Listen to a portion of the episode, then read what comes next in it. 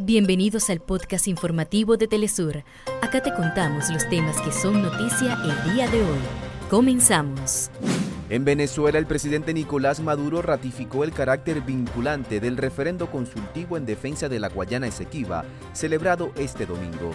En México se instaló el quinto ciclo de diálogos de paz entre la guerrilla del Ejército de Liberación Nacional y el gobierno de Colombia.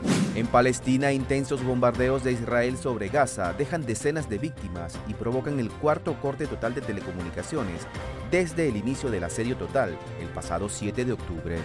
La Conmebol dio a conocer las 14 ciudades sedes, los estadios y el calendario de partidos que formarán parte de la edición número 48 de la Copa América. Hasta acá nuestros titulares.